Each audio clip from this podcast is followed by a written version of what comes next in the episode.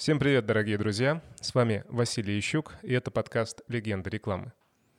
Сегодня у нас особенный, яркий гость, которого я уже анонсировал в предыдущих выпусках. Человек, который стоит по другую сторону баррикад. Если все время до этого мы общались с представителями агентств, создателями контента, то сегодня у нас тот, кто отвечает за бренды – тот, кто является выпускником МГУ и окончил философский факультет, тот, кто с 95 -го года работал в компании Procter, тот, кто позже работал в Бакарде с 13 по 15 год. Ну и последнее место, о котором мы знаем, это компания Danone Unimilk Россия. Я говорю про Виталиуса Паулюса. Виталиус, спасибо большое, что пришел. Спасибо, что пригласил. И первое. Мне очень тяжело, Василий. Мы только что перешли с тобой на ты, поэтому я буду, я буду через э, время от времени смущаться. Переходный выпуск. Нам вы переход ты. на ты будет заменять ты мат. Да, ты вы, да. То есть вместо того, чтобы ругаться матом, мы будем друг друга на ты называть. Я хочу высказать тебе наш респект, потому что мы считаем тебя легендой этого Взаимно. рекламного рынка. И первое, что мы делаем, когда встречаем легенд, мы им дарим худи которые всему миру могут заявить, что ты легенда, и тебе плевать на чужое мнение. Разреши тебе его тоже Я вручить. себя считаю титаном такой выкопанным из земли с отбитыми гениталиями. Спасибо огромное. Отлично. А говорили, что мата не будет. Хорошо. На толстовке написано «Я легенда, и мне Я, похуй». Да, да. И это да. э, лозунг нашего шоу. Отлично, спасибо большое. Легенда рекламы. Первое, что я хочу тебя спросить, многие не понимают, что такое работа в международных компаниях, вообще кто ты, как ты. Хочется открыть этот мир не только для людей, которые следят за рынком digital а, но и за угу. студентов и просто тех, кто хочет разобраться, что же такое реклама. Что такое работа в международной компании и чем вообще ты занимался? Сейчас у меня будет речь на час, наверное. Я буду прерывать. Ну, я думаю, да. А, работа в международной компании. Ну, как, как всегда, никакую вещь нельзя определить единомоментно. То есть то, что это было там в 95-м году, когда я начинал, и то, что это сейчас, наверное, это немножко две разные вещи, да, плюс зависит от страны, зависит от компании. А, но в целом, а, наверное, можно сказать, что а, работа в международной компании – это попадение, попадание в структуру. Да, и в этом есть свои плюсы и минусы. Да. Э, плюсов больше на начальном этапе карьеры, потому что э, очень интенсивно проходит процесс обучения, то есть любая компания э, большая, э, она ну, является неким кодексом правил того, как что делать, что не нужно делать, то есть компания обычно набившие шишки. Вот. И когда ты только-только приходишь в университетской статьи, скамьи, конечно, в любой большой компании прежде всего и учишься каким-то элементарным вещам, а, как с точки зрения управления, ну, поскольку мы сейчас про рекламу говорим, рекламой, да, так и с точки зрения общения с людьми и э, э, работы в неком, в неком, в неком там процессуальном пространстве. Вот. Э, но это на начальном этапе. Да? Чем, чем дальше продвигаешься, тем больше начинаешь натыкаться и влиять на какие-то вещи, которые приходят из штаб-квартиры. Да? И, в принципе, наверное, вот за, за то время, пока я работал, да, то есть вот тренд, в, в котором я жил, которому, наверное, я сопротивлялся, вот, это, конечно, все больше и больше давление со стороны штаб-квартир, э, унификация э, коммуникации там, между странами и так далее и тому подобное. Но об этом мы чуть-чуть попозже, попозже поговорить. У меня есть теоретическое объяснение, почему это происходило. Это объективный процесс. Вот. Ну, это, естественно, любого творческого человека раздражает, потому что это э, ставит тебя в какие-то рамки, из которых ну, хочется вырываться, и здравый смысл рвется наружу. Вот что примечательно, когда я готовился к нашему разговору, ты не испугался самых младших позиций, когда только закончил вуз. И, насколько я понимаю, твой путь начался чуть ли там не с помощников, с младшего uh-huh. менеджера и так далее. Сейчас же наша молодежь и студенты всегда мечтают о том, чтобы сразу много зарабатывать, сразу руководить, сразу делать глобальные компании. Вот насколько важно проходить все снизов? Ну, я думаю, что, ну, во-первых, то есть, э, да, то есть, если, то есть снизов важно проходить, потому что нужно знать на любом уровне, как работает э, машинерия э, человеческая, потому что вещь, то есть дела делаются на атомарном уровне, атомарный уровень – это человек да, то есть все, все делается людьми. Вот. А что касается меня, не то, что, то есть я то есть немножко такой, э, наверное, даже ты меня удивил вопросом, что я не испугался. А, это был 90 какой-то пятый год, ну, я закончил в 93 году университет.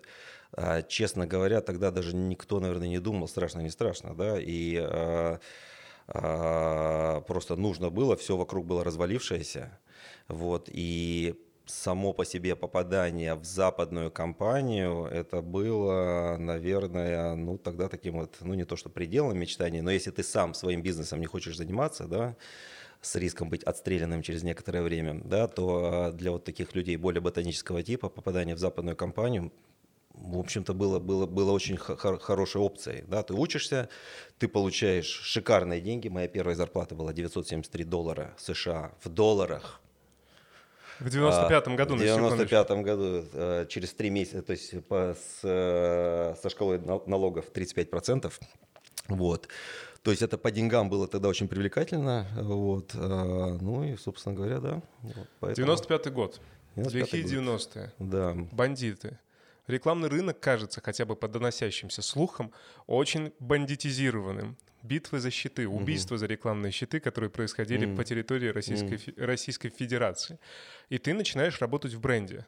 Я пока не могу представить себе, как, наверное, большинство слушателей, как там строилась реклама и по каким законам она жила. Угу. Можешь поделиться хотя бы несколькими историями, которые четко характеризуют это время? Ну, я могу сказать про компанию за, за Procter Gamble, да, то есть, э, ну, Procter Gamble отличается и всегда отличался очень большой щепетильностью с точки зрения следованию законам, правилам и так далее. То есть для меня, э, ну вот тот пласт, о котором ты говоришь, он был где-то далеко, да, то есть вот есть Procter Gamble, ну у меня был английский босс, который говорил, что вот есть Procter Gamble, это такая как он говорил, а, а, девственно-белый, то, девственно-белый тонкий китайский фарфор. И есть э, море, я извиняюсь, дерьма вокруг. И есть тонкая прослойка агентств, которые защищают этот э, тончайший китайский, э, который защищает тонкий китайский фарфор от вот этого моря дерьмища. Вот, поэтому, а, а, то есть в Прокторе все делалось по правилам. Я помню, что даже когда я проходил интервью, и а, а, одним из интервьюеров моих был sales-директор тогдашний, латыш по совпадению, Эгонс Плавниекс. И к нему во время интервью заскочил какой-то sales и сказал, там, э, Эгонс, там нужно там то-то, то-то там заплатить куда-то на Кипр. И я помню, он, Эгонс на него так посмотрел, он такой, it stinks, it stinks. Вот. Соответственно, то есть вот в 95 году платеж на Кипр в Прокторе, это было, был, был, было харам, да, то есть это было, не, нельзя было этого делать. Поэтому я сразу попал, и это, собственно говоря, ну такое благословение э, попадания вот именно в Проктор в те годы, потому что ты попадаешь в достаточно, как это сказать, оранжерейные условия, да, то есть ты от всего шита э, спасен, и в то же самое время тебя натаскивают, ты проходишь такую рейнджерскую подготовку, мар- маркетинговую в кобойских условиях. Россия маленький рынок на тот момент, никто там о тебе э, не думает сильно, никто на тебя штаб-квартиры не давит, ты делаешь все, что хочешь в соответствии, ну, с, хорош, с, хорош, с, хорош, с, хорош, с хорошими вот этими как бы гайд, э, наработками прокторовскими, которые на тот момент существовали. Мне очень понравилась твоя характеристика агентств. Я хочу, чтобы агентство характеризовали, когда на вопрос агентства прослойка, чтобы рассказывали историю про фарфор и море дерьма. Вот. Я думаю, что вы можно, вот, если будет памятник агентствам, прямо напечатать да, там вот эти слова. Да. Копирайт Мэтью Прайс. То есть не, не буду присваивать. Только англичанин мог так сказать. 95-й год, еще чуть-чуть покопаемся и пойдем дальше. Ты совсем молодой погружающийся в мир маркетинга. Что было каким-то первым успехом, когда ты не только посмотрел, что зарплата большая, компания классная, такой, нифига себе, так можно, я это сделал? Угу. Вот над чем именно вот эта фраза «я это сделал» у тебя ассоциируется?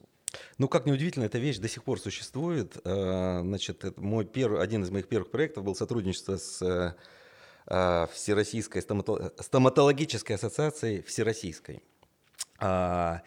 И мы работали над тем, чтобы получить рекомендацию Блиндомеда тогда, вот, потому что китайцы получили, и мне мой босс сказал, этих людей, тебя, э, этих людей промотируют, а вас всех уволят, потому что у вас этой рекомендации Российской ассоциации нету.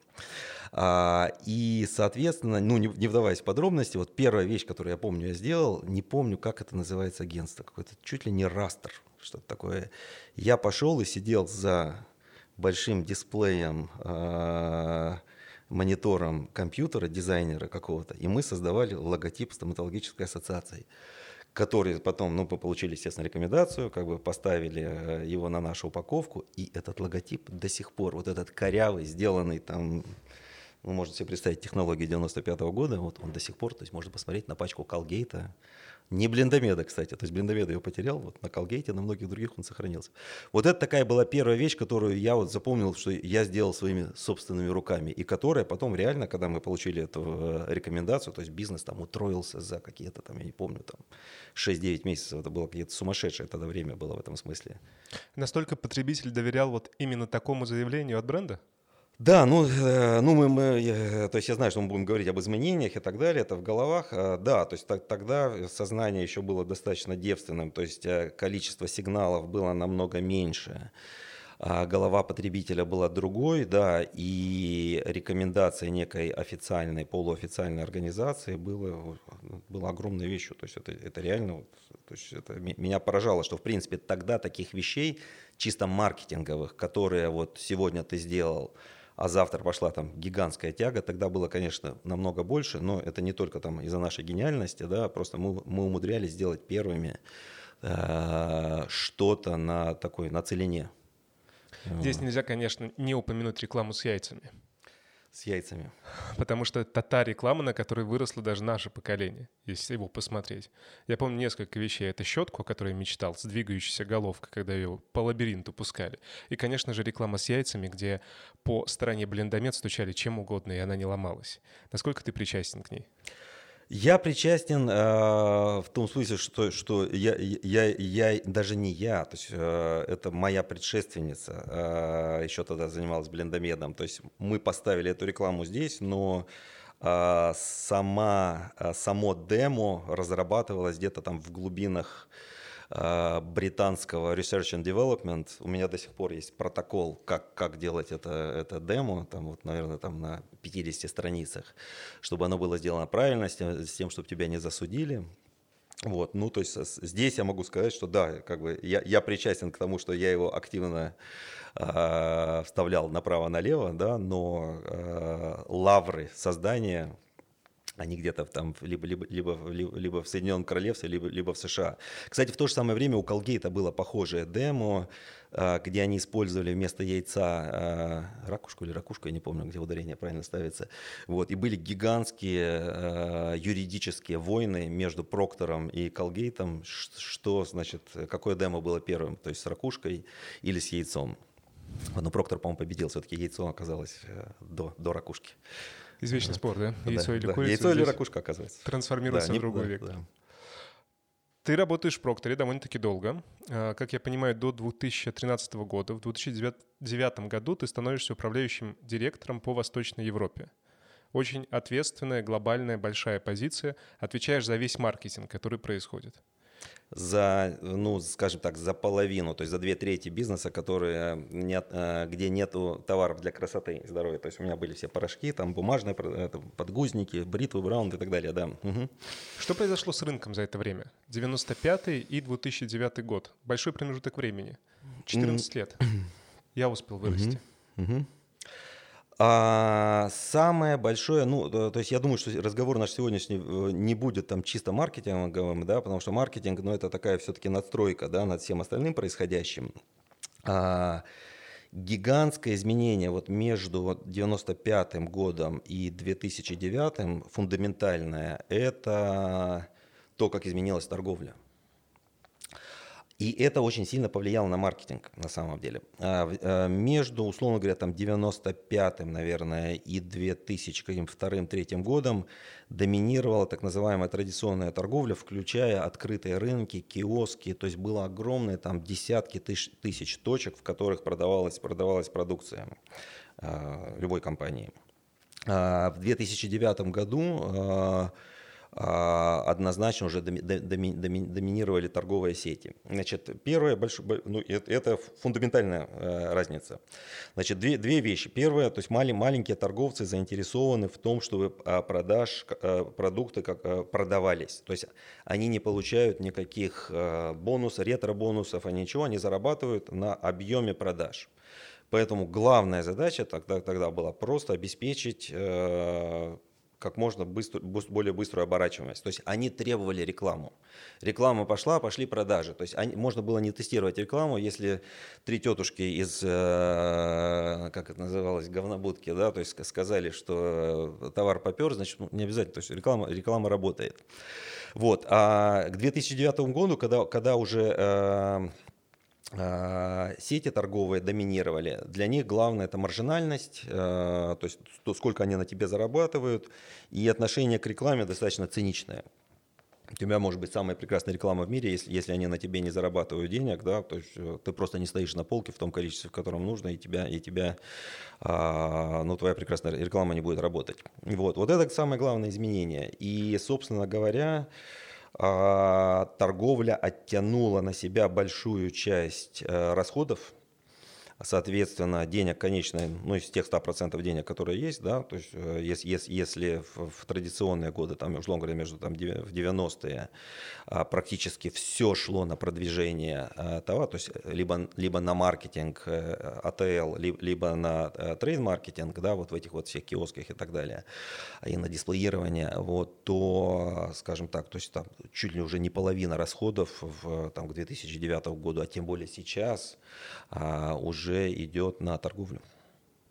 Эта динамика будет сохраняться, на твой взгляд, в дальнейшем? Эта динамика, ну вот сейчас мы достигли, ну то, то насколько, э, я думаю, что в, в большинстве категорий, конечно, сейчас вот это все э, промо достигло такого уровня токсичности, но дальше его растить некуда, да, то есть есть категории, в которых там, э, условно говоря, 80% продаж происходит только через промоушен, и средняя скидка, там, условно говоря, там 40%, 35-40%. То есть бренд-лояльность по определению разрушается в таких условиях. То есть я могу верить, не верить в то, что бренд прекрасный, но если я знаю, что в какой-то момент я могу купить а, что-то с 40, ну, возьмем категорию, какие-нибудь таблетки для посудомоечной машины. Я их, то есть, как бы я не любил Фейри там или еще что-то, я никогда не покупаю, то есть разница между, между этими продуктами не настолько велика, да, для того, чтобы я э, игнорировал там э, промоушен на финише или на самате или еще на чем-то и покупал, ну, то есть, соответственно, вот, то есть люди инвестируют в рекламу, но дальше все, все это перебивается промоушенами и, ну, собственно говоря, токсичная вещь. А, кстати, Проктор э, вот в исторические такие, в Glory Years э, очень сильно предостерегал как раз от того, чтобы скатываться вот в эти промо-войны, и было золотое правило после того, как э, объем э, либо объем а, продаж через, через промоушены а, пересекает 50%, либо глубина скидки пересекает 20%, просто снижать цену, уменьшать количество промоушенов и э, снижать цену как бы на, на прайс-листе, потому что иначе все, все перейдет просто, вся движуха будет происходить только в торговле, и маркетинг не будет не иметь никакого значения. А с учетом того, что ну, компании, в которых я работал, они продают премиальные продукты, маркетинг имеет значение большое. Правильно ли я понимаю, вот из этого э, нашего разговора, что маркетинг в первую очередь ориентирован на премиальные продукты? В первую очередь его применимость и его эффективность именно к этой категории. А, ну, как всегда, все очень нюансировано. Маркетинг такой агрессивный, above the line, да, то есть что касается там телевизионного какого-нибудь продвижения и так далее, там как были там глосси журналы и так далее, да, да. Но маркетингом является, а, ну, классический маркетинг. Он начинается с продукта, потом упаковка, цена и так далее. Вот, поэтому на самом деле а, а, для премиальных продуктов весь этот комплекс важен, да, то есть сам продукт должен быть лучше, заметно лучше. Да? А, упаковка должна сигнализировать то, что он премиальный, потому что, ну, иначе, ну, то есть это иррациональная вещь, да, но тем не менее людям нужно понимать, что они покупают что, что, что-то лучше, то есть сигнал уровня сенсорном. И дальше, да, нужно больше рекламы для того, чтобы, э, ну, вот это, да, я, я самый красивый, я самый сильный, я самая красивая, или наоборот, э, я самый красивый, я самая сильная, да, то есть это обязательно нужно прокачивать. Вот. Но если продукт, допустим, дешевый, да, или если у тебя нет денег на продвижение, продвижение, э, продвижение в дорогих э, а, и, э, канал, каналах коммуникации, упаковка, Упаковка – это сам, один из самых главных сейчас маркетингов тулов. Так интересно, мы обсуждаем с тобой вопросы, связанные с рекламой, с маркетингом, а у меня в голове все равно идут параллели с государствами и текущим положением дел в мире. Угу. Я сразу начинаю прикидывать, как выглядит маркетинг и упаковка у России, у Белоруссии и у всех остальных. Если у нас останется время, еще поговорим об этом, а Давай. пока вернемся Давай. в 2000 13 год. Так. Дело в том, что прошло 4 года с того момента, как ты вроде бы достиг, ну, практически вершины. Ну, на взгляд кучи людей, угу. которые хотели бы работать именно на стороне клиента, бренда, практически вершины, и ты все-таки решаешь сменить свою альма-матер, компанию, которая тебя всему научила, и перейти внезапно в Бакарди. Это 13-й год, где ты поработаешь до 15-го. Угу. Хотелось бы понять, с чем связан. Угу. Увидел ли ты вызов для себя угу. или устал от Проктора? Угу. Почему? Почему ты перешел непосредственно в Бакарди? Ну, я дам какой-то упрощенный ответ, да, а, значит, а, ну, то есть первое, да, а, а, это, ну, я однозначно достиг потолка некого своего в Прокторе, да, а, то есть дальнейшее карьерное продвижение было, ну, скажем так, все более медленным. Не буду выдаваться в причины, потому что сама компания там э, реструктурировалась и так далее, неважно, как бы. А второе это модель, то есть если я начинал в 95 году в таком достаточно ковбойском свободном режиме, да, то к 2000 как раз там 9 8, ну, там, 10 году а, новая структура западных корпораций, основанная, ну здесь я некая спекуляция, но это не спекуляция, да, то есть перестройка компании произошло под э, налоговые схемы. То есть, по сути дела, большинство компаний свои штаб-квартиры перенесли в э, Амстердам, Женеву, но это из больших таких уважаемых компаний, да, то есть в приличные текс-хейвены, да, и, соответственно, компании получается, что ос, основные прибыли, э, это я никакую коммерческую информацию не скрываю, то есть это, скажем так, критики современного капитализма об этом тоже пишут. Значит, э, большая часть денег зарабатывалась на роялтис в штаб-квартире. Соответственно, компании в странах юридически, с точки зрения выплаты налогов нельзя было создавать никакие маркетинговые ассеты. То есть вся реклама, вся упаковка, все, что касается продвижения товара, должно было создаваться вот в этих текс-хейвенах. Да? То есть, соответственно, будет Амстердам или Женева, или э, для менее э, уважаемых компаний где-нибудь там на Бермудских островах и так далее. Вот. А, и, соответственно, ну, то есть большие американские, европейские компании, они этому следовали очень четко. Да? Поэтому само содержание работы э, маркетинговой сильно выхолащивалось. Да? То есть и дальше ну, получалось так, что ну, создавалось, ну, я тоже в штаб-квартире работал, да, ты создаешь среднее арифметическое, да, то есть, если раньше на рынках работало, то есть в каждой стране, здесь в Турции работают турки, здесь, э, в, не знаю, в Саудовской Аравии египтяне чаще всего работают, да, в Саудовской Аравии, потому что саудовцам не надо работать. Вот. А в России русские и, и, и прочие народы э, СССР. Вот. А, то дальше получается, что где-нибудь в Женеве или в Амстердаме работает голландец, немец, чех или кто-то, который создает общий знаменатель для Саудовской Аравии, Польши, России, Турции, Ирана и так далее и тому подобное.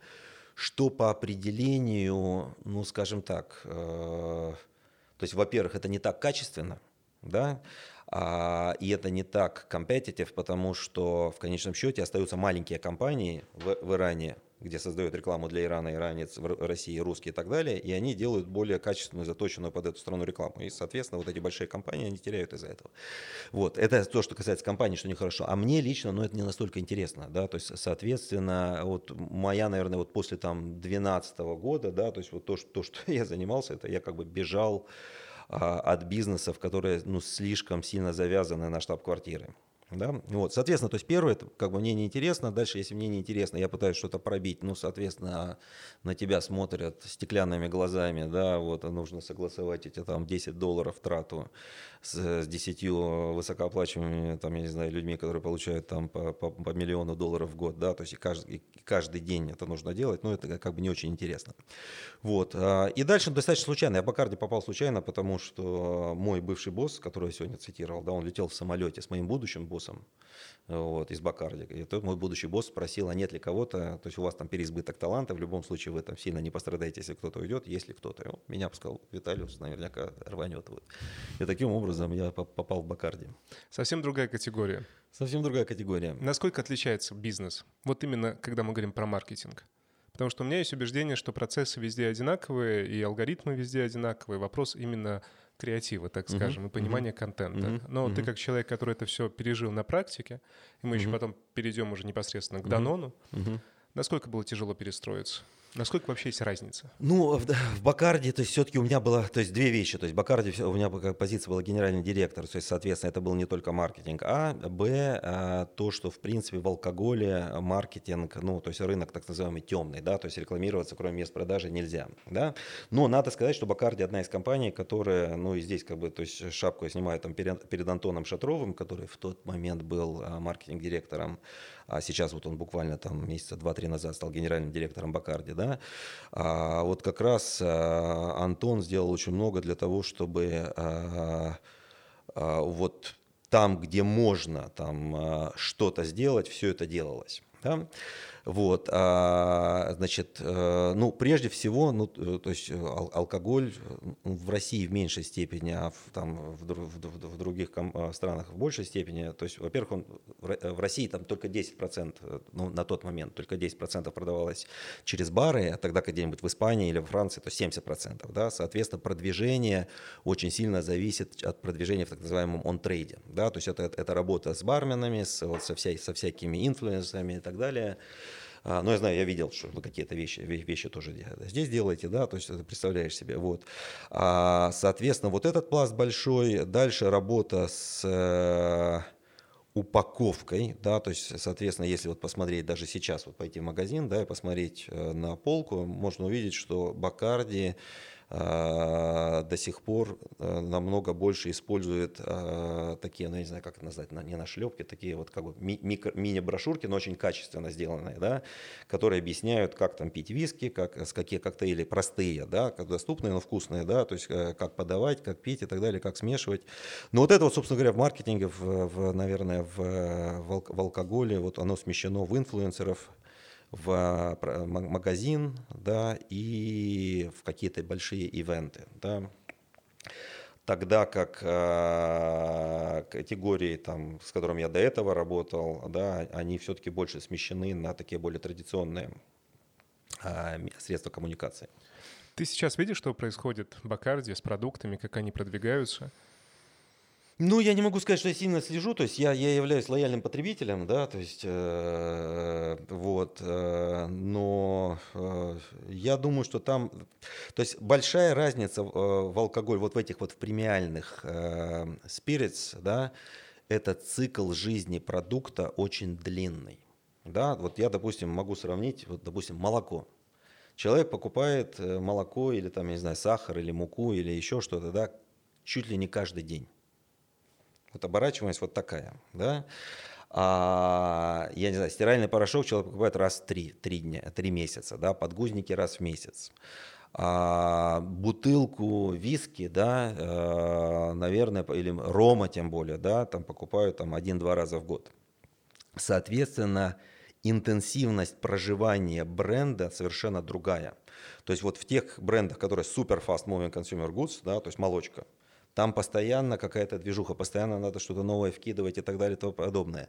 В алкоголе на самом деле очень много как бы такой консистенции, да, то есть там вот на тот момент CMO, который был Uh, у него даже такое выражение было timeless packaging, да, то есть он, он, он говорил, что вот бутылка там, условно говоря, там Джонни Уокер это другая компания, да, бутылка Джонни Уокер или бутылка там Бакарди, да, она должна быть сделана таким образом, чтобы она могла прожить там, годы, десятилетия, да, не, не, не изменяясь. Да, ну, вот, соответственно, а, это намного более медленный бизнес, а, с одной стороны, с точки зрения продукта и упаковки, а с другой стороны, нужно постоянно быть в тренде, а, то есть, чтобы правильные люди тебя рекомендовали, да, там, ассоциироваться с правильной музыкой и так далее и тому подобное, ну, соответственно. Просто вот все, что я сейчас вижу, связано именно с алкогольной категорией, это бесконечное вливание в контент. Угу. Различный контент. Мы не будем разбирать, потому что понимаем, что это ну, я, я честно это... говоря, даже сейчас я сильно спекулирую. То есть я заранее извиняюсь перед, перед всеми производителями алкоголя, включая компанию Бакарди, лично перед Антоном Шатровым, если я что-то не то наговорил. Вот, э, да. Насколько mm-hmm. вот это вот вливание в контент различных mm-hmm. категорий, музыкальный, не музыкальный, mm-hmm. соответствует тому, что ты говоришь, учитывая, что продукт покупается не так часто, наверное, меньше поля для экспериментов, мне так кажется. Вот это вот именно создание бесконечно имиджевой истории — с ассоциацией угу. контента. Мэчатся ли эти два формата? Нет, но я вижу, что, допустим, а, вот э, последний год, то, что я обратил внимание, не буду вдаваться в подробности, потому что это такая вещь скользкая немножко, да, но я вижу а, активное продвижение а, нового Мартини, я не помню, как его называют сейчас, который... Фиера? Фиера, да.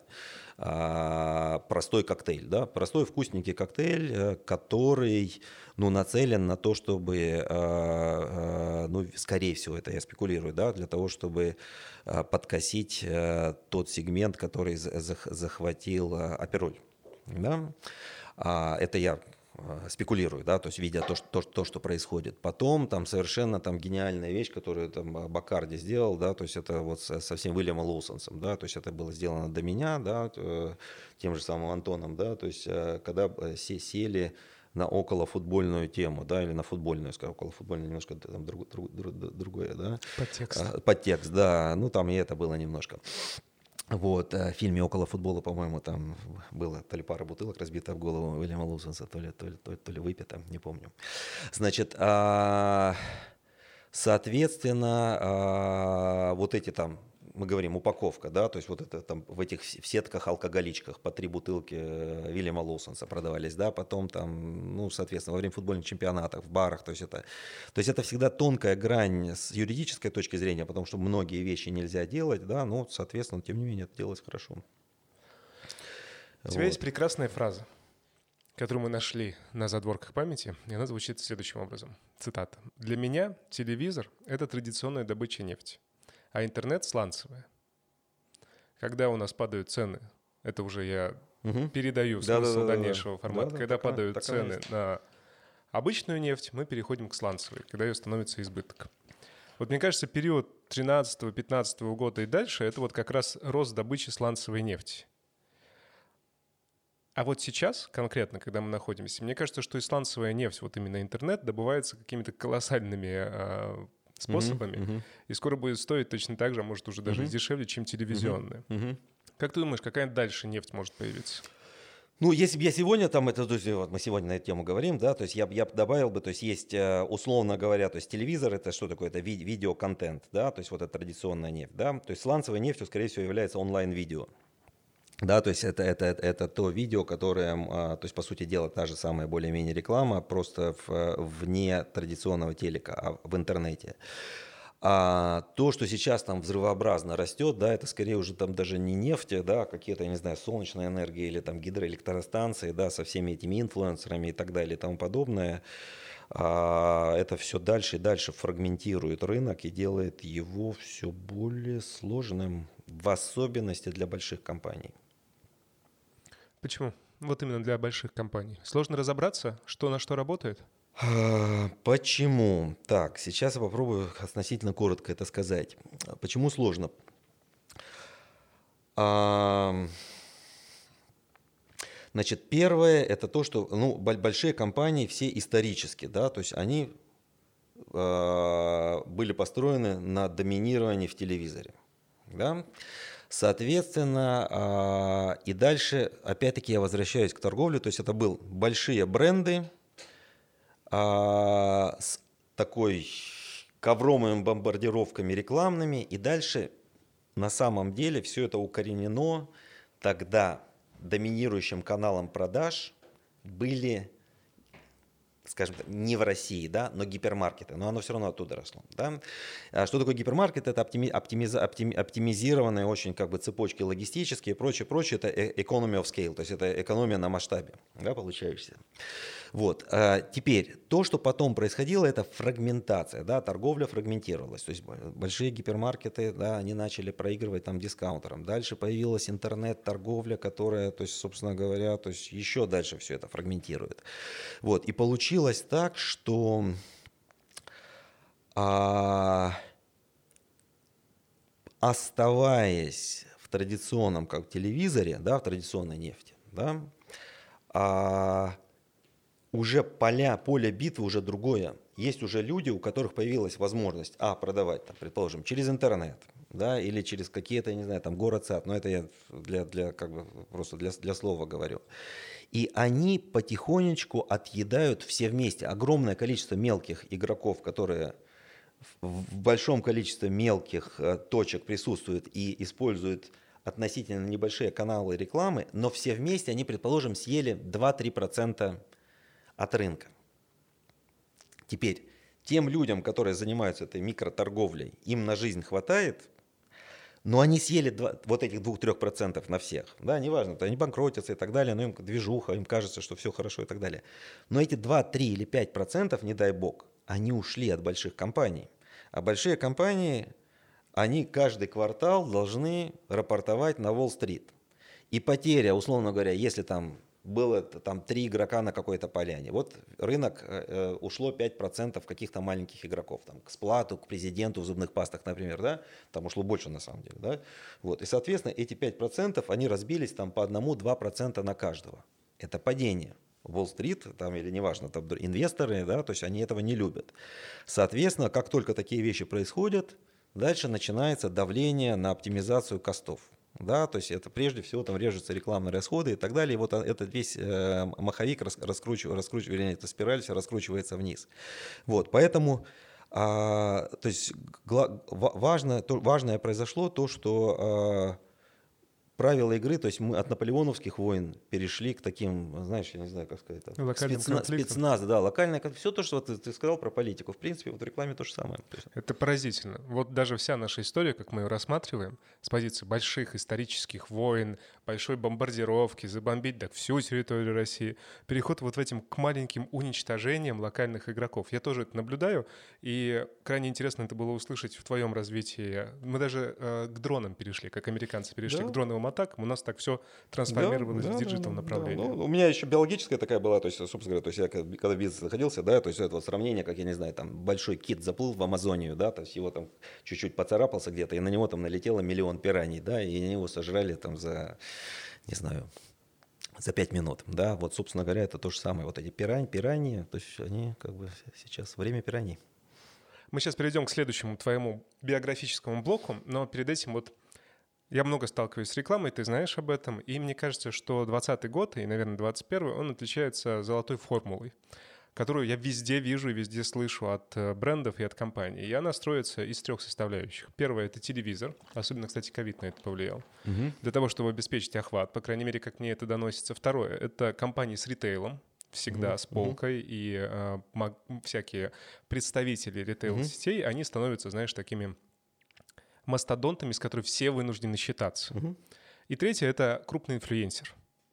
Вот три составляющие, с которыми большинство компаний идет, по крайней мере, в 2020 угу. году. Мне хочется узнать, что ты думаешь вообще про эту формулу, угу. насколько она эффективная. Причем я отмечу, что эту формулу ты еще предлагал угу. в 2018-2019 угу. году. Угу. Не устарела ли она?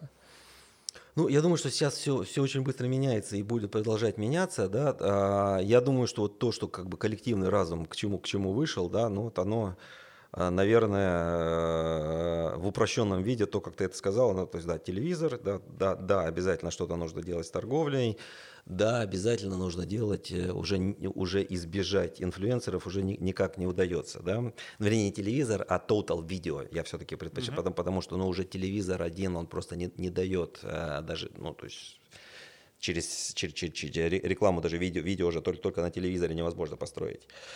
А, да, я думаю, что это так, но, но это упрощение, да, то есть это, это, это тоже слишком, наверное, скажем так, то есть маленькие игроки намного более нюансированы, и смещение происходит э, в какие, условно говоря, то есть маленькие игроки все равно откусывают большую долю через торговлю и через вот эти микроканалы, ну микро я называю по сравнению с телевизором, да, то есть через небольшие каналы инфлюенсеров или там, условно говоря, через какие-то еще интернет-каналы, где, где можно более точечно рекламироваться и выводить напрямую на клик, на купи.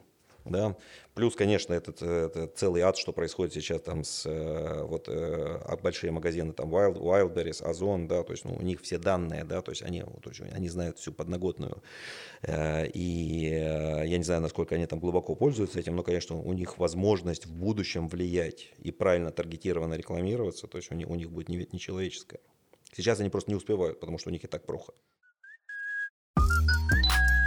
Легенды рекламы. Начинается 2015 год. Так. 2015-2019. Так. Для меня рассвет видеоблогинга в России, когда бренды активно стали выделять бюджеты на это направление. Для тебя позиция вице-президента по маркетингу uh-huh. в этой компании. Uh-huh. Как я понимаю, ты отвечаешь за все бренды, которые есть в Данон. Да. Как да. всегда, вопрос. Uh-huh. Какие челленджи тебя привлекли к тому, чтобы туда перейти? С Бакарди, с алкогольной категории – Опять на новую нишу. А, ну, как всегда в жизни все а, нюансировано, да, то есть в Бакарде я пришел а, с командой а, SEO, да, то есть он набирал под себя, да, SEO ушел, и там все, все, все э, поляна целиком зачищалась, и, соответственно, просто так совпало, что мне предложили одновременно, то есть я, я как бы стык в стык э, перешел в Данон, и мне реально, то есть я до сих пор это повторяю, то есть это невероятно повезло, потому что я вернулся в такой, в маркетинг после большого перерыва, а, потому что перерывом в маркетинге, строго говоря, вот в таком мейнстримном это не только работа в Бакарде, где, ну, соответственно, ограничения э, юридические, да, но, в принципе, работа та же в Прокторе, там, между 2009 и 2012 годом, она все-таки была более операционная, она такая была все-таки как я говорил, что маркетинг сильно смещен был в штаб-квартиры по вот этим всем э, э, причинам налогообложения. Вот. И я вернулся, я вот повторяю то, что мои там хорошие знакомые все знают, то есть я вернулся, как, то есть я как 15 лет сбросил просто, да, то есть э, я вернулся обратно вот как бы на такой вот, на нерв сел маркетинговый. А дальше, что хорошо, а, пища, пищ, все пищ, пищевые бренды, то есть еда как таковая, она не настолько централизована. Да, то есть невозможно, то есть люди едят, то есть интересы, вкусы и так далее в странах разные. Если там дети там писают более-менее одинаковые памперсы, действительно, то есть они, они как бы более-менее одинаково можно продавать во всех странах, да, или там люди бреются, ну, скажем, есть свои нюансы большие, да, между странами, но тем не менее, как бы оно похоже. Вот, еда, она очень локальна, молочка еще более локальная. Вот, соответственно, то есть никаких особых, в особенности в начале, никаких особых там ограничений со стороны штаб-квартиры не было. Плюс все-таки это французская, а не англосаксонская компания. Французские, французские, в принципе, романские компании, они намного более, скажем так, с меньше ориентированы на жесткие какие-то такие вот э, current best approach, да, и намного больше на здравый смысл.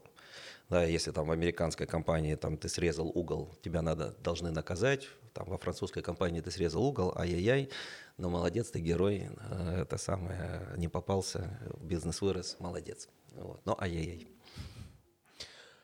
Все, что я слышал вот с 15 по 19 год про компанию mm. Danone, что она растет. Угу. Вот по всему рынку всегда угу. один слух, как дела у Danone. Danone угу. растет, все угу. развивается, угу. постоянно показывает темпы роста. И я понимаю, что это были разные истории, но, тем не менее, за весь этот рост отвечал в конечном счете ты. Угу. Чем был обусловлен? Ну, э, как всегда, у меня одно из главных слов – нюансированность, да, то есть а, рост а, в бизнес, бизнес же он такая штука, это же не только про рост а, продаж, физическом или в денежном выражении, это еще прибыльность. То есть а, я не могу вдаваться там в цифры по прибыльности. У нас главная задача была в 2000, между 2015, в 2015 году, когда я пришел, это после слияния с Юнимилком. А главная задача была вывести прибыльность российского Данона на среднемировую. Потому что в молочном бизнесе после покупки Юнимилка Данон э, э, превратился в 20% молочного бизнеса Даноновского и в 10% от всего, включая воду, медицинское питание и так далее. То есть это огромный кусок. Обычно Россия там от 1 до 5%. Да? То есть в Даноне вес России гигантский. И дальше, если компания, если такой гигантский кусок по прибыльности в два раза менее прибыльный, чем а, мировой, да, мы возвращаемся к Уолл-стрит, или как там в Париже это называется, да, вот, а если ты растешь слишком быстро, да, условно говоря, весь бизнес в мире растет Данона там на 2%, а ты растешь на 5% с прибыльностью в два раза меньше, ты просаживаешь маржинальность своим весом глобально, а, а опять-таки Уолл-стрит этого не любит.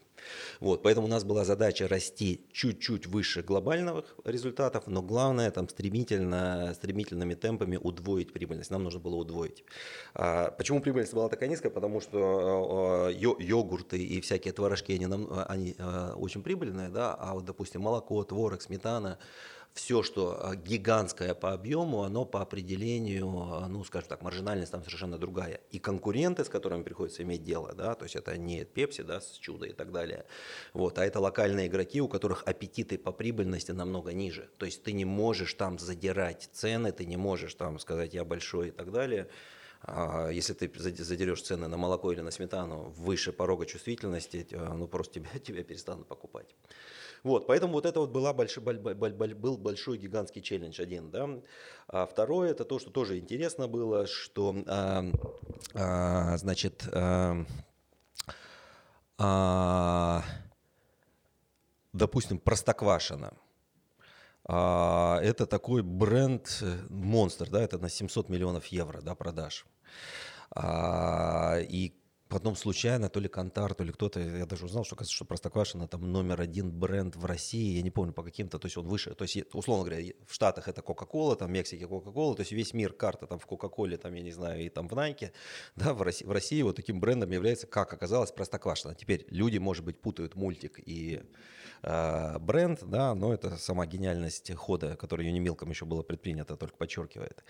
Вот, и с Простоквашино ситуация такая, что это бренд номер один в России, но если взять каждый конкретный город, да, то это бренд номер 3, 4, 5. Да, то есть из- из-за производствен, из-за, из-за распространенности производственных площадок и из-за э, дистрибуционной системы да, это, э, покрывается вся страна, и из-за этого это гигант, гигант, гигантские общие продажи. Но в каждом конкретном городе, там, как всегда, там баб, бабушки, дедушки будут говорить, а, нет, там за углом, там есть там этот самый старый заводик, там какой-нибудь там э, и так далее. Есть я не помню, это где-то там какое-нибудь молоко из Чебаркуля или еще какой-нибудь, вот, какая-нибудь коров, коровка из э, там Безлуговки, да, то есть которая будет всегда номер один брендом локальный, потому что люди верят в локальность, в особенности в традиционной молочке. Вот, и это была, то есть это тоже гигантская задача, каким образом удерживать этот бренд, который вроде бы номер один в стране, а, с невероятной узнаваемостью, да, но в то же самое время в каждом конкретном городке, опять-таки возвращаясь к войнам, да, то есть вся война вроде бы выигрывается, да, а, в, а на каждом э, конкретном поле, поле боя мы там номер 3-4, да. Партизанские движения. Парти, да, то есть на самом деле это гигантская партизанская кампания. Простоквашино. Если посмотреть, опять же, за этот период, чтобы мы что-то могли э, более детально так, под лупой разглядеть, какие-то компании, конкретные проекты, вот которые прям ты вот смотрел на них и на результаты, и на uh-huh. то, что это делается, uh-huh. такой, да, это оно, вот это прорывное. Можешь поделиться, рассказать? А, я думаю, что то есть были вещи, которые были экспериментальные, были вещи, которые, которые были не экспериментальные. Ну, допустим, то есть Actimel взять, да, то есть а, а, ну, э, для, для нас было совершенно четко вот переход на компанию там с итальянцами, э, такие э, как бы... Э, Сейчас немножко во время коронавируса это была немного ирония, такая печальная ирония, да, то есть это э, итальянцы теплолюбивые приезжают в Россию, то есть они мерзнут то в Петербурге, то на Урале где-то, то на Камчатке, вот, и появляется русский медведь э, Пореченков, который, значит, их проводит через все это там и пьет. То есть такой полушутливый формат, который реально э, бренд намного лучше дифференцировал, да, потому что э, до, до появления этой рекламной кампании я посмотрел на медийные результаты, значит, половина э, медийки, значит, Актимелевская атрибутировалась в Имунеле, и половина Имунелевской в Актимеле. То есть это как бы мы друг друга рекламировали в да, то есть не было дифференциации. Вот эта компания их очень хорошо дифференцировала. А дальше а, невероятный тоже это на Актимеле, и это на Растишке тоже. Потом увидел невероятную вещь, которую увидел, это а, когда мы купили э, лицензию Disney на детский, на детский Актимель, а, то есть он буквально там за месяц там 2-3, там бизнес удвоился, утроился. А, то есть это, это, а там это сам, самое, ну то есть нужно покупать то, что самое последнее, да, то, что выходит, и практически синхронизировать там с выходом там этих Мстителей или whatever. Вот. А, то же самое на растишке, то есть был, был, было там с футбольным чемпионатом, потом был щенячий патруль и так далее. То есть какие-то вещи, вот эти, они, конечно, невероятно работают а, на коротких дистанциях, то есть их нужно постоянно ротировать, в особенности с учетом того, что я говорил, что это супер быстро оборачиваемые вещи, но они невероятно хорошо работают. А, а, Данисима очень хорошо, то есть бренд, который рос фантастически, это очень прибыльный бренд для Данона, да, который очень хорошо рос, то есть я не могу сказать, что это компания какая-то там сверхзнаковая, да, но Данисимо э, мы после долгих достаточно мучений перевели на формат такой джентльменского служения, да, я, доставления удовольствия. И там было такое, ну, то, что всегда приезжали, в особенности там из Западной Европы, то есть, ну, соответственно, ну, то есть это какая-то идет девушка гуляет, да, в рекламе, да, то есть мы съемки всегда на озере Кома или на озере Гарда, идет у нее то ли шляпка, то шляпка слетает, то шарфик, и всегда находится прекрасный джентльмен, который это подбирает, потом изысканно, э, не требуя ничего взамен, то катает ее на кабриолете, то на яхте, то это какой-то там шикарный, там на фоне э, прекра- прекрасных вилл Джеймса Бонда, вот, и вот эта ком- э, компания, то есть, ну, она как бы, то есть я понимаю, как, каким чувством она взывает, но как бы в России это прекрасно работает, работает, ну, там все французы, там англичане смотрят, ну, как может быть, это же такие клише, это такой же сексизм и так далее. Ну, и все, а, а компания, а, а у меня коллектив был э, сильно женский, слава богу, они все говорили, нет, нет, это прекрасно, нам, нам этого не хватает, нам, девушкам, этого не хватает. Вот, а, то есть вот это очень хорошо работало, и дальше продукт, да, то есть нельзя забывать о продукте, а, вот, то есть невероятно, очень хорошо выстрелила, я не знаю, помните, не помните, это года три назад, элементарная вещь, это йогурты продаются в стаканчиках. Да, вот э, была сделана, я не знаю, мы взяли большой стаканчик, нашли производителя, который может на него нахлобучивать крышку с трубочкой, а, и а, вместо, а, так это называется ложковый йогурт, да, который едят ложкой, да, вместо густого ложкового йогурта налили туда жидкий, но чуть более густой йогурт, чем, а, чем, чем обычный питьевой. И получилось, э, и сделали дизайн такой, э, ну, мы немножко как бы черпали вдохновение, там вот люди ж ходят там со стаканчиками кофе, всегда что-то написано, и там, соответственно, там на, на, в особенности на Данисима были красивые такие inspirational дизайны, вот, и э, э, вот благодаря вот этой штуковине рынок питьевых йогуртов, я боюсь сейчас соврать, но он вырос там на 5-7%. Почему? Потому что э, мы не заменили потребление дома, а мы добавили потребление вне дома. Да, то есть этот стаканчик намного удобнее взять с собой в машину, да, то есть это не надо закручивать, не закручивать, с ним не стыдно, то есть с бутылкой как бы все-таки немножко так более лохово ходить по улице, да, а тут со стаканчиком красивые, там что-то, какие-то девушки нарисованы и так далее. Вот, вот это вот вещь, которая тоже э, рабоче-крестьянская, да, но она очень хорошо сработала, и ну, вот, работа с дизайном в еде, в принципе, это очень важно. Меня всегда поражало в тебе следующая вещь. Я не мог тебя отнести к категории управленца, потому что ты креатор. И не мог отнести к категории креатор, потому что ты управленец. Мы пересекались по ряду проектов, mm-hmm. и я видел, что везде ты, тем не менее, влияешь на креатив, видишь его, чувствуешь, дорабатываешь, смотришь. Нет ли у тебя проблем с этим? В каком плане? Не в том, что психологических проблем, а в том, что тебя постоянно относят вот либо к креативной составляющей, управленческой, идеи надо захватывают, и даже вот мышление, которое ты сейчас показываешь, mm-hmm. и я хочу на это обратить внимание слушателей, оно крайне ситуативно. То есть если вы послушайте еще раз, открутите назад, Виталиус нигде не повторяется практически. Здесь и influence-маркетинг, и телевизор, и в то же время работа с продуктом, и оно вот такое разноплановое, разное. И вот у меня вопрос есть. А ты творец все-таки или управленец? Я э, этот самый частица всемирного сознания. Значит, а, а, я и то, и другое, да, то есть, ну, во, во мне главное это, то есть у меня спортивный интерес прежде всего, да, и то есть я э, по жизни, ну, слава богу, мне пока что везло, и там меня сильно жизнь не била, ну, скажем так, потому что у меня есть еще некий цинизм и о котором я не буду говорить, то есть как я из этих ситуаций выхожу, да, но то есть для меня главное как бы спорт, а я охотник, да, то есть мне важно как бы э, загнать этого кабана э, и, значит, повесить, повесить себе его клыки, значит, на, на грудь.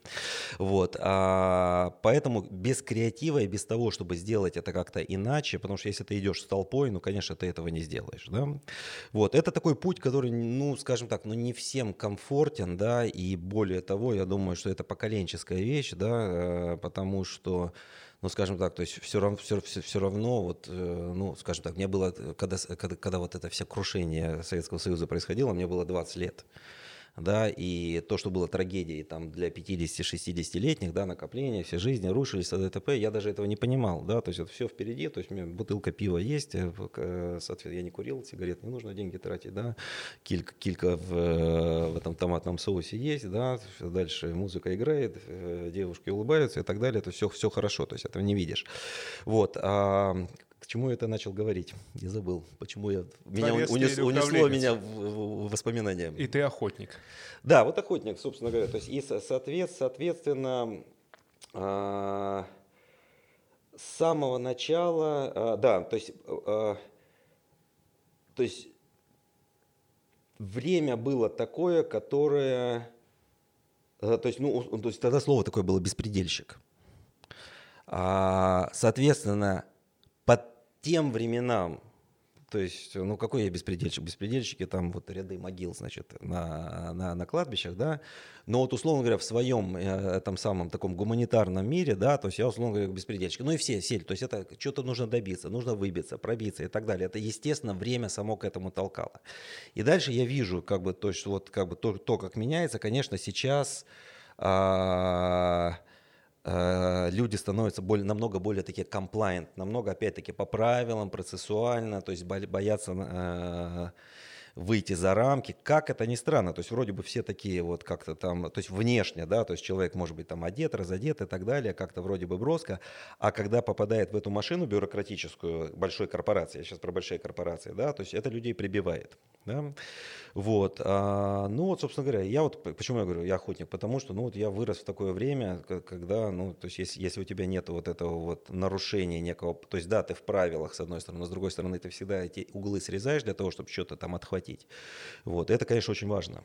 Да, и вот это как раз, э, если, если иногда ты маркетингом добиваешься, иногда ты какими-то промоушенами добиваешься, иногда нужно что-то с индустриальной организацией обсудить, что, потому что в конечном счете ну, ш, лю, потребитель же не глупый, да, то есть, соответственно, нужно всегда создавать продукт, который лучше, да, а, ну и дальше это, это большая тема, что такое лучший продукт, вот. поэтому, да, то есть интуитивен. Интуитивен. Есть один продукт, который ярко запустился угу. и который потом пропал. Угу. Это Верса. Угу. Мне кажется, что он тоже попадает под определение беспредельщика. Угу. Потому что фудпорт, так он был угу. заявлен. Угу. Угу. Что с ним произошло? Насколько ты это знаешь? Я плохо знаю, значит, что произошло, но я могу предположить. Значит, а, а, я считаю, то есть, ну, во-первых, то есть всем, кто, э, всем беспредельщикам э, России, да, я говорю, то есть вот, вот это есть идея, которая лежит на поверхности, и если большая компания ее бросила, да, эту игрушку не смогла с ней справиться, подберите и э, заработайте на этом денег. Да? Значит, Верса для большой компании оказалась, то есть, ну вот после запуска на третий-четвертый месяц мы продавали если перевести на годовые продажи, где-то порядка, ну, то есть уровень продаж был на 900 миллионов-миллиард рублей. Это много для продукта или как это? Ну, скажем так, вот дальше это следующий момент. Mm-hmm. Дальше, смотря в какой ты э, находишься компании, да, а, значит, э, для Данона, который продает на 100 миллиардов, это 1%. Для любой компании небольшой, это, это огромный, то есть миллиард – это огромные продажи. Но звучит крайне внушительно. Да, то есть миллиард – это большие продажи, плюс этот продукт высокомаржинальный. Теперь, э, а большой, э, то есть я думаю, почему его не удержали, потому, опять-таки, я возвращаюсь к торговле.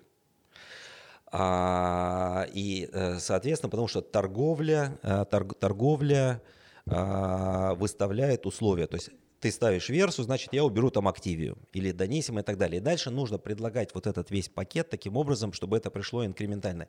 Я сейчас не буду в подробности э, вдаваться, но важно при запуске вот такого супер премиального в особенности бренда добиться того, чтобы это пришло, пришло как дополнительная полка. Вот.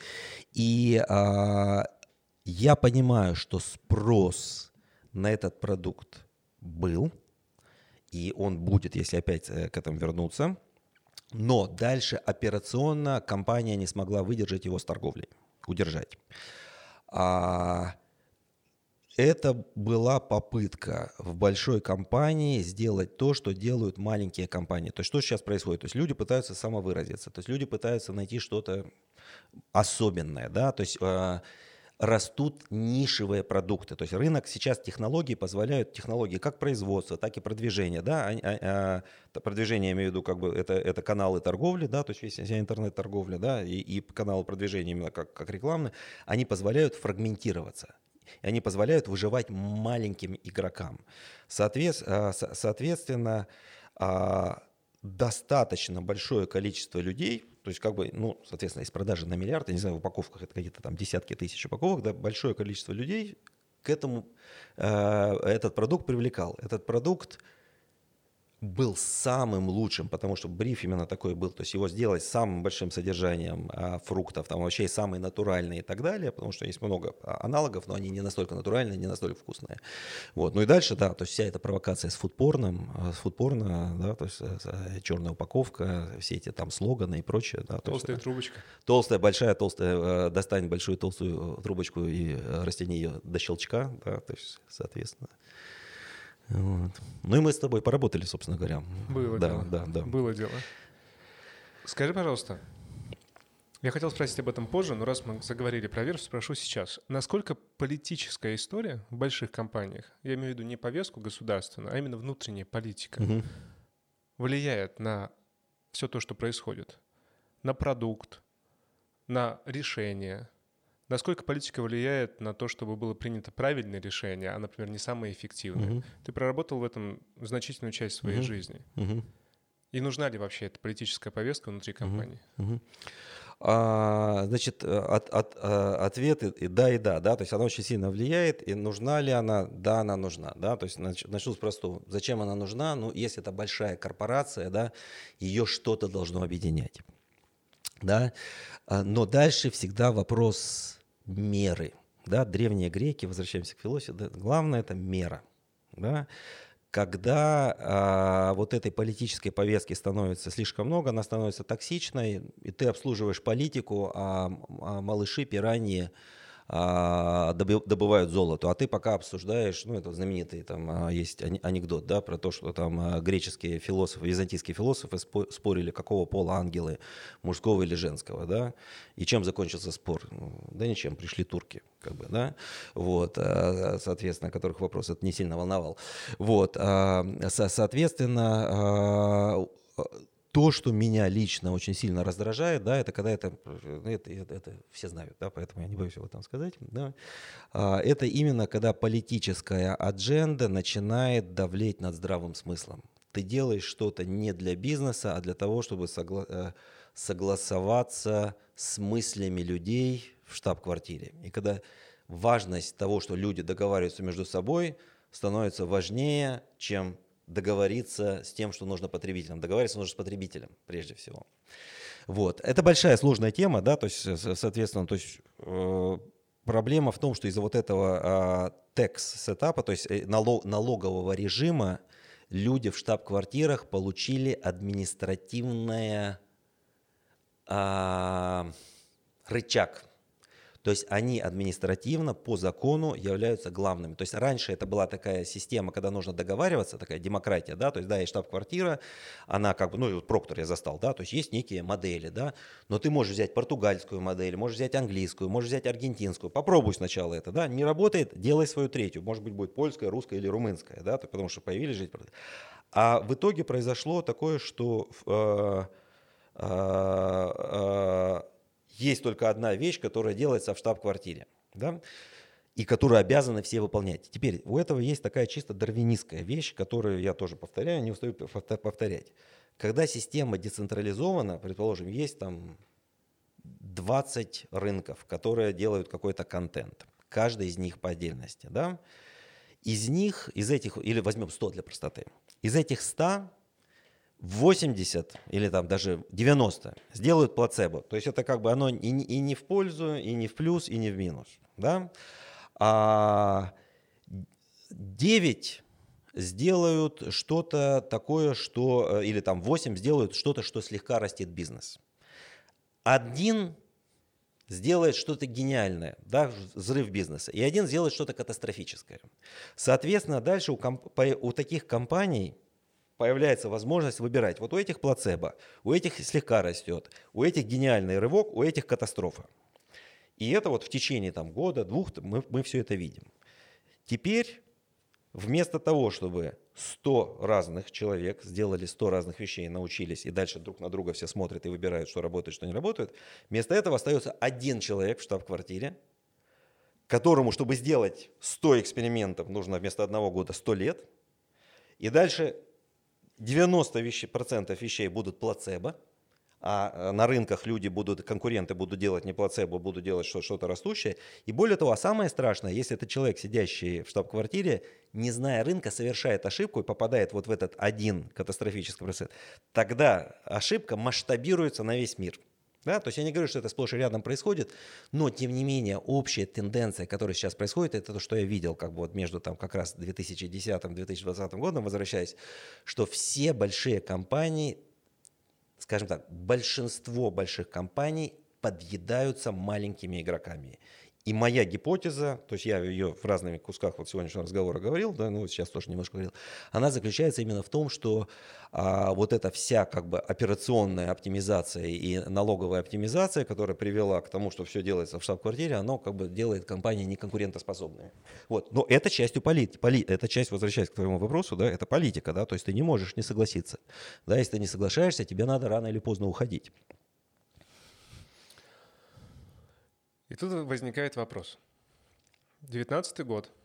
Угу. Виталиос, человек, который растил Данон все это время, успешно растил, экспериментатор, беспредельщик, угу. уходит из компании. Так. Об этом пишут куча СМИ, угу.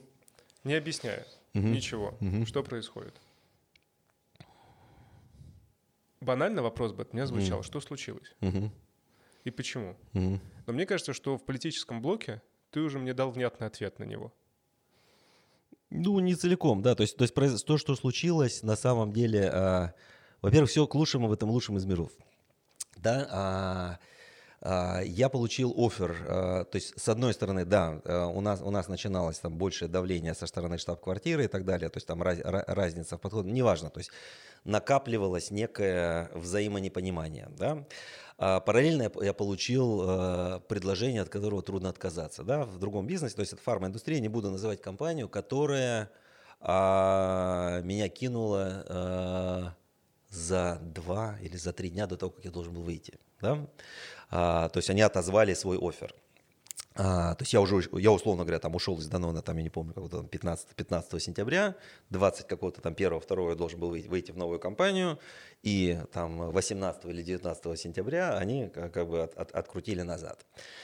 А, дав мне возможность а, не перескакивать из одного беречего колеса в другое, да, какое бы оно там интересное и денежное не было, да, а немножко заняться другими вещами, да, а, то есть я скорее это как такой сигнал воспринял для себя. А, тем не менее, то есть я могу сказать, что в Даноне, то есть то, что то, вот, вот э, я знаю, что Данон не самая популярная компания там среди, то есть вот там все хотят там в Сбербанке, там, я не знаю, в Газпроме и так далее, но здесь по официальным рейтингам.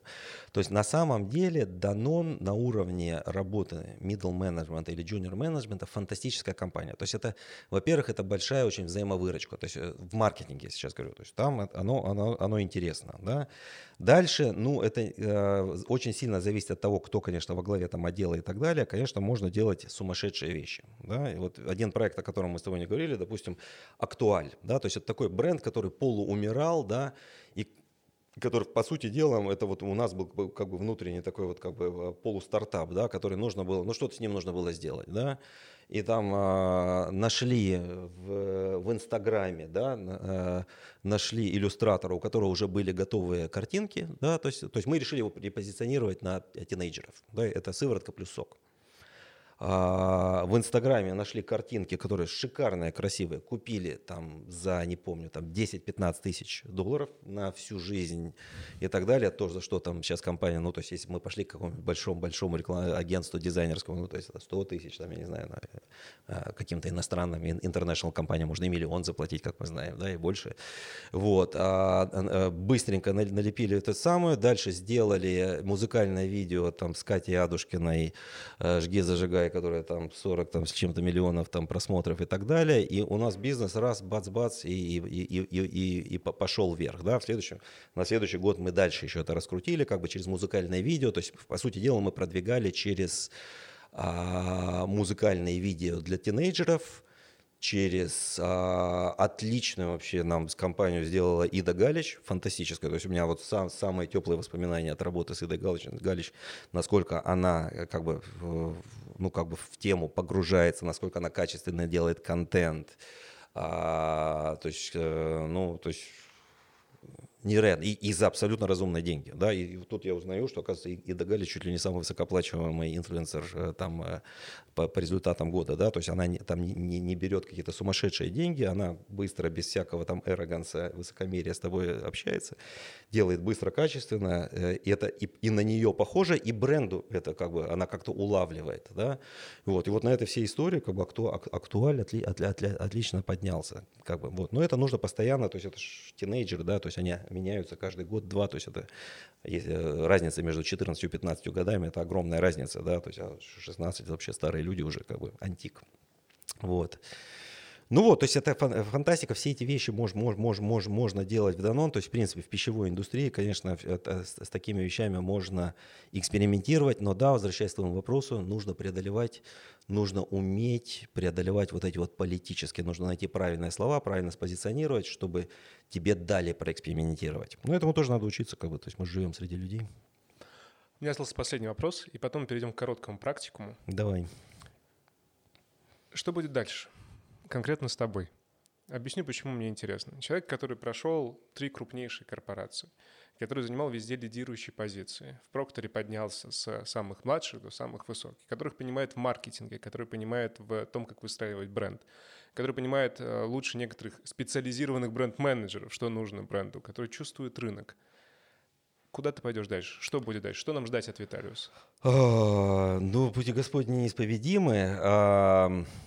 А, ну, как ты сказал, что я ситуативен достаточно, да, то есть сейчас я думаю, что, ну, а, одну вещь, которую мы, мы говорим сейчас про маркетинг, да, то есть жизнь больше, чем маркетинг. Маркетинг это, я не знаю, какая-то там а, не то, что там плесень на сыре, да, это плесень на плесени, да, а, это очень маленькая часть жизни и бизнеса.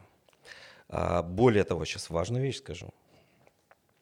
А, маркетинг между сначала, скажем так, с конца 80-х, копнем чуть дальше, до сего момента а, приобрел гипертрофированные размеры, потому что мир с 80-х годов строился на потребительском кредитовании да, то есть это вот так называемая регономик и так далее. А, то есть сейчас, сейчас мы не, ну, то есть, ну, тем более сейчас вот здесь людей поспрашивают, да, то есть а, большинство как бы не, не поверит, что там э, ставка ФРС в 80-м или в 79-м году была там типа 20%. То есть в Америке одалживать деньги стоило 20% в долларах. Да, то есть была гигантская инфляция и так далее. Вот, они из всего этого вышли через потребительское кредитование. И раньше нельзя было там деньги взять кредит, я не знаю, не то, что там на отпуске мобильный телефон, да, то есть кредиты, по сути дела, были для производства, на покупку машины, может, стиральной машины, там, э, ипотека, естественно, да, вот это что было. Потихоньку кредит, на кредит, кредит стало возможно взять на все. И у людей появилось огромное количество фейковых кредитных денег – и на эти фейковые деньги люди могли выполнять любое, могут выполнять любое свое желание. Соответственно, появилось огромное предложение разных вещей. Их всех надо продвигать. А, и, соответственно, и, и э, вот это все привело к тому, что роль маркетинга стала гигантской. Эта модель в течение ближайших э, 3-12 месяцев, 18 лопнет. И профессия маркетолога, я боюсь, станет одной из наименее востребованных, потому что а, ну, намного, то есть, как бы, то есть мука, хлеб, горох могут оказаться вещи, которые не требуют продвижения, могут оказаться более значимыми. Я немножко сейчас утрирую, но, скажем так, то есть стоимость маркетинга услуг сильно упадет. Да, то есть, ну, опять-таки вопрос, то есть, может быть, их и нужно будет оказывать, да, но, но как бы за, за другие деньги. Пророчество. Да не пророчество, да, то есть это все уже на глазах происходит. Ковид подтолкнул к всему этому? Ковид – это э, Tide Fairy эффект. Тот же Tide с Fairy эффектом, да, то есть как раз мне э, у Пелевина в этом в Sol, в Sol Invictus последнем романе, значит, как там сказать, это а, плохой, э, как, как же там он написал? Короче говоря, ковид отличается от плохого э, гриппа э, хорошим пиаром. Да, то есть это все как бы э, это, это скажем, сама система, она как бы приходит. Это не то, что плохо или хорошо, да, просто, просто у каждой финансовой системы свой цикл. Да, вот по сути дела это гигантская, то есть вот эта кредитная вся модель, это гигантская пирамида МММ. Вот, и, а, но если МММ там масштаб рынка небольшой, да, он достаточно быстро как бы рассыпается, да, а тут, поскольку весь мир под, подключал Советский Союз, распался там с Китая и так далее, то есть эта модель существовала намного дольше, вот, но вот в какой-то момент она придет к концу, и, соответственно, денег станет меньше, покупательная способность очень снизится у людей. И где будет Виталиус в этот момент? Я понимаю, пути Господни несповедимы, я согласен. Все рука Господа. Да. Но, по крайней мере, я не верю, что в твоей голове, в твоей голове, которая видит кучу угу. вариантов, событий, анализирует угу. все это. Нету какого-то пути, векторов намеченных. Мне очень ну, надо будет приспосабливаться, да, то есть, ну, во-первых, то есть, если, если что-то там, условно говоря, сейчас там в руки придет, да, то есть я а, в каком-то смысле сейчас в таком, то, что я называю, в потоке DAO, да, нахожусь, то есть я следую, а, и, ну, э, скажем так, то есть если меня что-то где-то просят там помочь, да, то есть я помогаю, да, то есть есть какие-то там маркетинговые там проекты, да, то есть э, а, но это в очень лайтовой версии, да, то есть я сейчас больше занимаюсь э, э, своими делами, включая, ну, то есть свои, скажем так, материальными, да, но у меня не материальная вещь, как бы, то есть, ну, вроде бы, как бы это смешно, может, позволить, да, но у меня, у меня там, несмотря на э, относительно, там, э, ну, скажем так, то есть э, у меня возраст для того, чтобы был четырехлетний ребенок, да, ну, чуть выше среднего, скажем так, да, вот, а, соответственно, я огромное удовольствие получаю, не то, что удовольствие, это даже моя работа, да, то есть, соответственно, это, кстати, к вопросу, к маркетингу имеет отношение, а, то есть у меня десятилетний сын и четырехлетняя дочь. И я, зная, как работает а, вот эта вся машина, а, которую они могут увидеть в планшете или в мобильном телефоне, да, а для меня сейчас одно из главных вещей, то есть это их удержать от всей токсики, которая к ним может прийти. То есть я знаю, откуда, то есть у сына, допустим, то есть у его одноклассников там какие-то айфоны золотые, там 11 это ДТП, у него Nokia, вот кнопочная, вот, а, там у него 30 минут э, в планшете он сам может выбирать, что, что он может смотреть, да, то есть как бы, ну, какие-то вещи он может, какие-то не может, вот. Дочка вообще э, только там щенячий патруль смотрит э, в интернете, вот. Правда, может сказать, ламода мода на каждый день, потому что у меня это самое Э, бесплатная версия YouTube. Вот. Но это, конечно, то есть я могу сказать, это отдельная работа, и потому что мы не осознаем, насколько, ну это по-английски transformative time, transformative время мы живем.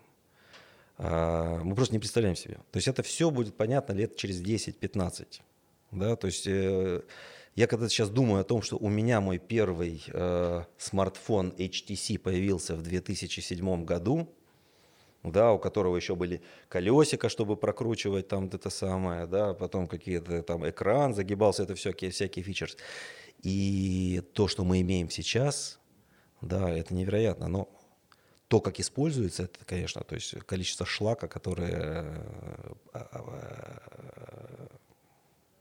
ну, оно гигантское просто.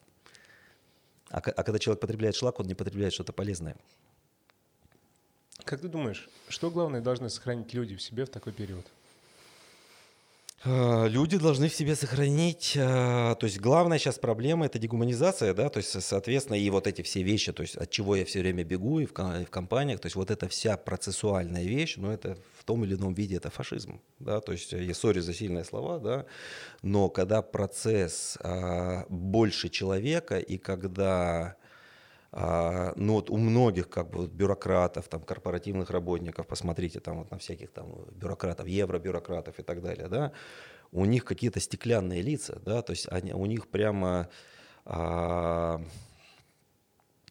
ну, то есть они, они, они смотрят, э, то есть когда, когда до них что-то пытаешься донести с точки зрения здравого смысла, с точки зрения человека, они смотрят стеклянными глазами, они даже не хотят увидеть это человеческое, да, и вот это одна из вещей, которая вот мне свойственна, я всегда то есть для меня человеческое всегда является приоритетным, да, то есть мне всегда, допустим, тяжело увольнять человека, да, а, то есть и практически у меня увольнений за, за, мою, за, за мою карьеру практически не было, да, хотя это не совсем правильно с бизнесовой точки зрения, вот, но вот это вот а, и в повседневной жизни мы просто не видим, как мы расчеловечиваемся, вот. И вот этот bloody весь digital, он как раз, э, которому ты, Василий, служишь, да, вся эта вещь, он тоже это гигантский, как бы, такая вот отупляющая машина. Хороший конец для нашего разговора. С нами был Виталиус Паулюс. С нами был Виталий... А, я даже в конце сломался, ты понимаешь? С нами был Виталиус был. И остается. Паулюс. И остается. Пока. Самое главное – это сохранить себе человечность. Большое спасибо, что пришел. Я считаю тебя настоящей легендой этой рекламы и большим человеком не только с позиции того, что ты сделал, но и того, что ты говоришь, могу это с уверенностью сказать после нашей двухчасовой практической беседы. Мне было безумно интересно, и простите меня, маркетологи, но я не стал спрашивать, каким должно быть агентство для того, чтобы понравиться Виталиусу. Мне кажется, закончить на вопросе человечности гораздо разумнее в наш тяжелый век. А про деньги мы поговорим еще и в следующих выпусках. Спасибо тебе большое. Спасибо, Василий. Было круто. Пока. Пока. Давай. Рекламы. С вами был подкаст «Легенда рекламы» и я, его ведущий Василий Ищук. Спасибо, что послушали этот подкаст. Я буду рад обратной связи. Ставьте звездочки, делитесь им с друзьями. Ведь, как сказал наш гость, самое главное быть человечнее. Хочу сказать отдельное спасибо студии 51, которая организовала, сняла, произвела всю эту историю и, самое главное, вдохновила меня на ведение подкаста, ведь, как вы заметите, выпуски выходят регулярно. Если вам есть что сказать, и вы хотите также выйти на эту территорию, то вы знаете, куда обратиться, потому что всю информацию я оставлю в комментариях. Отдельно, ребята, я знаю, что вас 100, 150, 200, иногда 250 человек, которые слушают эти материалы. Я вам крайне признателен. Ведь я считаю, что являюсь не единственным представителем, кому интересно содержание, а не оболочка. И очень многие дела в нашей жизни не должны мериться тем, сколько людей это увидели. Самые важные события, решения, самая интересная информация всегда существовала в малом кругу. Спасибо, что вы со мной. Спасибо, что вы с гостями. Ведь у нас настоящие легенды. И еще раз я отмечу, что несмотря на всю диджитализацию, несмотря на ковид, страдания и прочее, самое главное оставаться человечным, как это и сказал наш гость Виталиус. С вами были легенды рекламы. Пока.